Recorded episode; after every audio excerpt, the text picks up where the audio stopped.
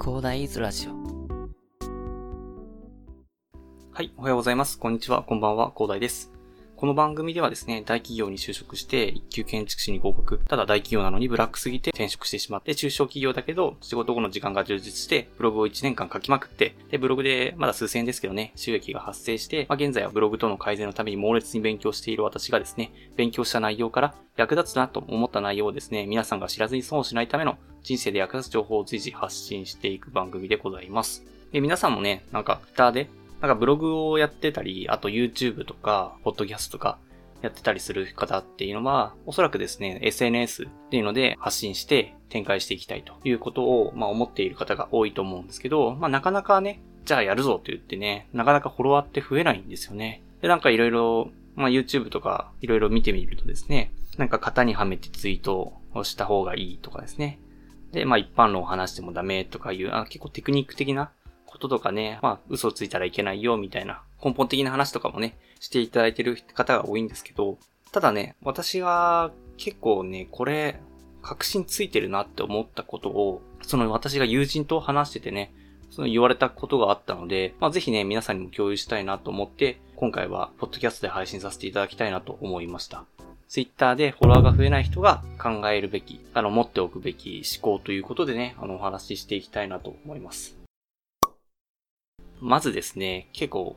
営業と言いますか、ブログアップしました。とか、ポッドキャスト配信しました。とかいう投稿ばっかりだとね、まず嫌われてしまうっていうところがある。っていうのが注意が必要なんですよね。ちょっと私もね、有益な情報を発信していると思って嫌われるとかいう発想はなかったんですけど、まあやっぱりね、ちょっとツイッターとかね、なんか投稿とかを見て楽しむっていう結構性質が高いというところで、そういうなんか営業チックなことっていうのは嫌われる傾向にあるので注意が必要なみたいなんですよね。まあ実際ちょっと私もね、フォロワーが今275人ですかね。270人ぐらいですね。270人ぐらいでなってるんですけど、まあそこでね、ちょっと私もちょっと伸び悩んでるなと思って、まあいろいろね、勉強もしたんですけど、まあちょっとそう、友人に相談させていただいて、まあ、そこで、まあさ、今日は早速もう言っちゃおうかなと思うんですけど、そこで言われたことがですね、あの、一人よがり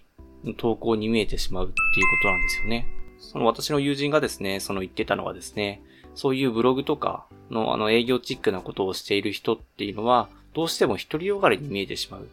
で、多分少なからず、その人っていうのは、多分意識はないかもしれないんですけど、こう、まあ、稼ぎたいとかっていう強い思いがある人が多いと思うんですけど、まあそういうところでね、あの無意識のうちに一人よがりになってしまう。相手の、そのツイッターが相手があることっていうことを忘れてしまってですね、結構一人よがりになってしまう傾向があるというところがあるんですよね。で、結構ね、あの、学ぶさんとかね、YouTube で発信してる人もですね、Twitter の、のその配信のフォロワーを増やす方法ということでね、いろいろ発信してるんですけど、役立つ情報を発信するっていう根本なところにはですね、一人よがりにならない、その Twitter の利用っていうことを、まあ、考える必要があるのかなというところで、まあ、友人に言われたことなんですけど、まあ、それでハッとしてね、あこれは確信をついてるなと思って、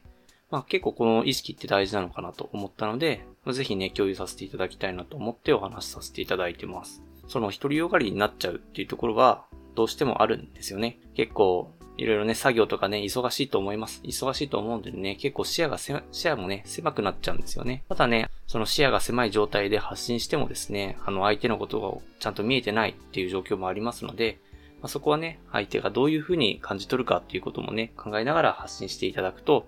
まあいろいろね、うまくいくと思います。ブログとかね、あの全部に共通してね、あの相手の意図を汲み取るっていうのを、まあよく言われてるんですけど、まあ、おそらくですね、そういうことができてない人っていうのが、まあ私も含めてね、なかなか厳しい状況にあるというところだと思うので、まあぜひね、この独りよがりにならないっていう言葉、あの忘れないでね、やっていけば、結構私はいろいろと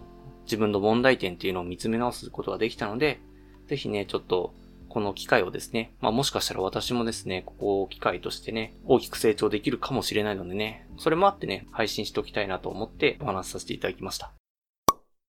まあ、それではね、ちょっと今回は短いんですけど、Twitter でフォロワーを増やすために必要な思考ということでお話しさせていただきました。まあなかなかね、ビジネス的なことで考えてしまうと、一人よがりになっちゃうっていうのは、私もそうだったのでわかるんですけど、Twitter はね、楽しむ場なのでね、あの、まず楽しむことが重要なんですよね。なので、皆さんもね、とりあえずどうやって楽しんだらいいかっていうことをまず考えてみると、意外とうまくいったりするかもしれないですね。まあ確かにあの、池谷さんとかもふもふ不動産さんとかで話してることっていうのも、あの実践していかないと、まあ、ただ楽しむだけだとね、本当に集まってほしい人たちが集まってくれないっていうこともあると思うので、本当に役立つ情報っていうのを発信は大事だと思うんですけど、まずはね、あなたが Twitter を楽しんで利用することっていうのをちょっと意識するだけでもね、全然違うと思いますので、少しでも意識していただければなと思います。私も意識して頑張ります。では最後にお知らせです。この番組ではですね、皆さんが困っている悩みとか話してほしい内容など随時募集しております。でもなかなか難しいと思いますんで、毎月テーマを設定させていただいております。今月のテーマはね、シルバーウィークということでね、設定させていただきます。